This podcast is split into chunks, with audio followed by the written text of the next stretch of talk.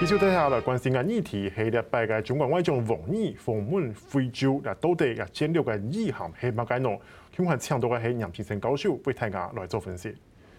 就是我们现在接下来我们谈到这个中国的外长访问非洲，好像已经是变成一个常年的惯例的样子了吼。诶，为什么他们会这么的想要在这个这块地方好好经营？除了他们“一带一路”，现在很多国家都是他的“一带一路”方面的国家嘛。嗯还有嘞，那它的战略意义又是什么？尤其这次王毅的访问，就非这大陆大概从一九九一年到现在嘛，连续三十二年，每年一月啊，最晚到二月初啊。他们的国外交部长一定会去非洲访问，第一访，第一访问出访就要到非洲。那为什么会这个样？其实我们回头看，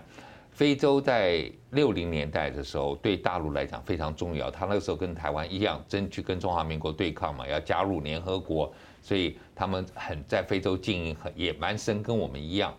那个时候周恩来去过啊，但是呢后来。呃，我们看到就是大陆经过了文革，但是他到跟美国建交之后，然后进入联合国之后，他大概也不觉得没有那么需要非洲了。特别是加入了联合国之后，不跟美国建交，那他已经开改革开放了，所以他的外交重点是在西方国家啊，包美国、欧欧洲跟日本啊这些，那也希望能够得到经济上面的一些帮助嘛。等于但是到了一九八九年天安门事事变之后，事件之后，他被国际社会孤立。那他这个时候发现，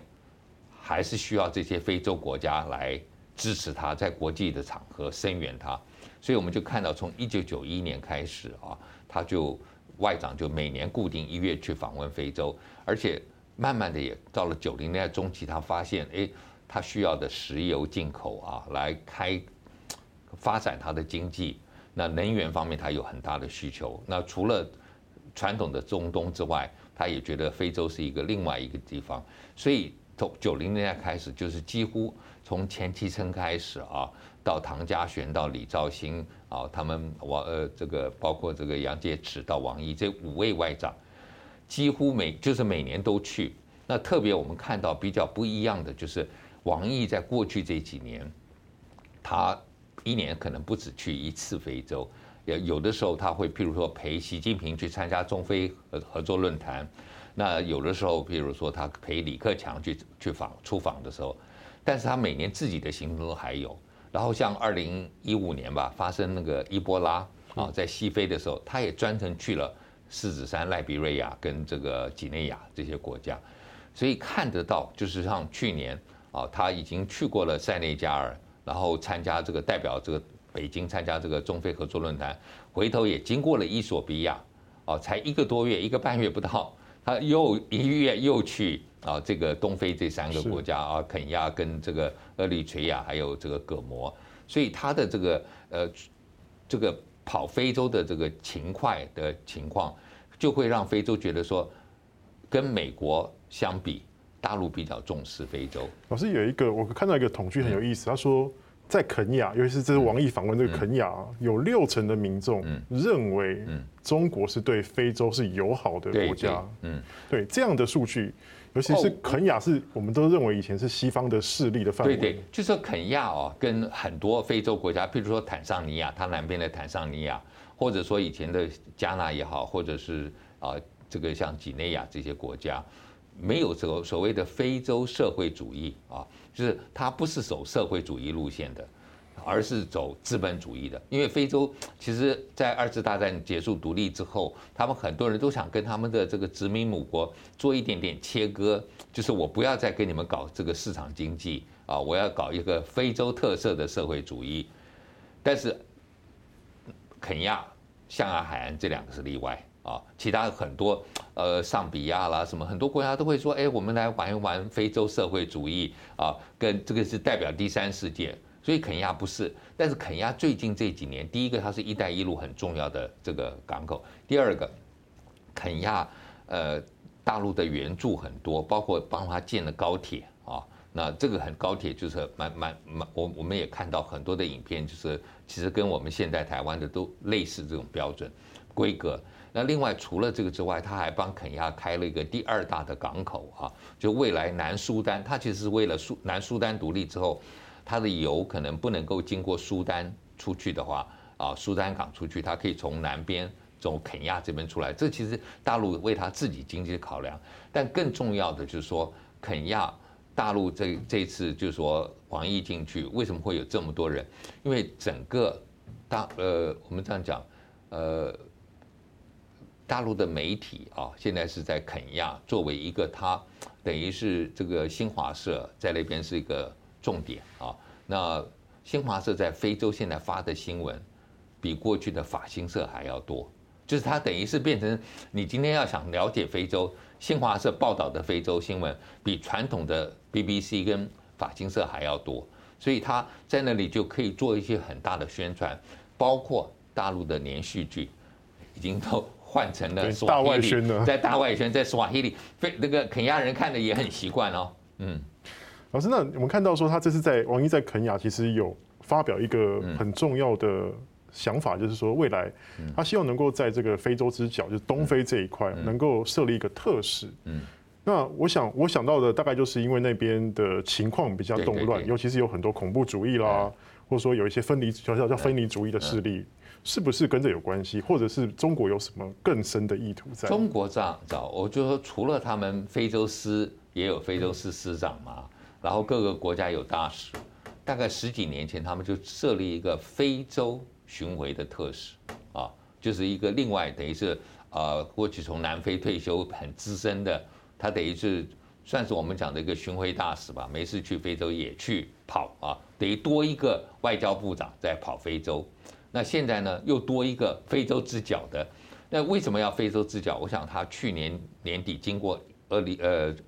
这个伊索比亚的时候，伊索比亚就是一个内战的状况嘛，所以有一些问题要存在。那然后再加上这个索马利亚一个比较不稳定，这个刚才你也讲了有恐怖主义啊，这个无政府的状态蛮严重。然后最后当然还有就是在。整个苏丹啊，这个地方虽然苏丹不算非洲之角，但现在也不是情况很稳定。呃，伊索比亚的状况，这个提格雷地区就会影响到厄立垂亚，所以这一次我们看到王毅有特别去厄立垂亚啊，那他跟厄立垂亚的政府都同样是支持现在目前伊索比亚阿比总理的政府啊，那看起来好像我们觉得说，哎，这个没有什么，但是对呃。中国大陆来讲，我觉得已经有一点点微调了，就是他过去不太愿意介入国内冲突，啊，但是这一次他看起来，你说他没有介入也对，但是他派了这些特使之后，那会不会有一些谈判他会有一些参与？那至少我看到他表面上有些谈话有呼吁啊一些事情，过去这些都这个都是有一点我们讲说微微的在调整它作为一位。作为一个大国，作为在非洲有影响力的国家，不能每天喊说我不介入啊啊内政啊，就是我只永远都支持政府的，不不管什么。那我觉得这个也会让他会考虑说，万一这个政府下台了，那新上来政府会不会对他不利啊？所以他会比较采取一个平衡的做法了。嗯，可是除了这点之外，我们另外可以观察到说，这次王毅从厄立垂亚、肯亚一直到。葛摩，嗯，葛摩又是在印度洋上的一个小岛，然后葛摩之后，他又去了马尔蒂夫 跟斯里兰卡，对，感觉好像，嗯，他说当美国在玩这个印太战略的时候，哎，现在中国是不是也要玩这个印度洋跟太平洋双洋战略？我我觉得，呃，大陆现在在北印度洋，至少我认为在北印度洋的这个之这个这个活动是比较频繁的，毕竟第一个。呃，从这个我们讲说亚丁湾进入红海，它有一个军事基地嘛，在吉布地吉布地啊，在非洲之角这个厄立垂亚旁边，哎，对，就在厄立垂亚下面。那这样子一个基地，然后再你再串起它这个“一带一路”经过这个地区啊，东非啊、南亚，然后到欧洲，那这个都是它很重要。斯里兰卡。是它一个经营的重点。那最近比较有争议的，可能就是说，哎，它的港口因为可能还不出债，会不会被大陆接管？债务陷阱啊！债务陷阱。那当然，现在看起来，它只是说我可能要延缓啊，并没有完全接管。可是马尔地夫就有点意思了，因为他们的前任总统啊，因为有有有一些争议就，就就下台被关了以后，那现在出来讲话是要去印度化。就觉得我马尔地夫被印度影响很大，但是引入中国势力对，他有点想引入中国，所以这个是就是等于是中国有点点是说好，你印太战略，美国所谓印太战略就是把印度弄进来，然后用印度也作为一个围堵中国的势力。那中国大陆过去跟缅甸也好，过去现在跟斯里兰卡、跟这个呃马尔地夫都都互动了，还有本来传统上它跟巴基斯坦关系也不错，等于是作为一个反包围印度了啊，作为一个突破印度的围堵，我觉得呃印度可能是会很在意这一些啊，但是你也不能不让他王毅去嘛啊，所以看起来就是大陆的这个整个的策略是。有一点点主动出击，那要把它这个“一带一路”，既然我“一带一路”啊，这个海上的这个丝绸之路是经过了北印度洋，我就要在这里有更多的发展，更多的这个呃不同的一个思维。因为过去我们想到的大陆都是想到说它是亚太地区、南海，哦，现在可是因为有了吉布地之后，它现在看起来好像可以串起来。所以等于是也有在抗衡一点西方的味道哦，我觉得这是一个对抗西方突破啊的一个状况。他这一次出访，你看，在这个东东非这个地区，等于是要巩固他在非洲传统的这个地位，然后在特别也重视。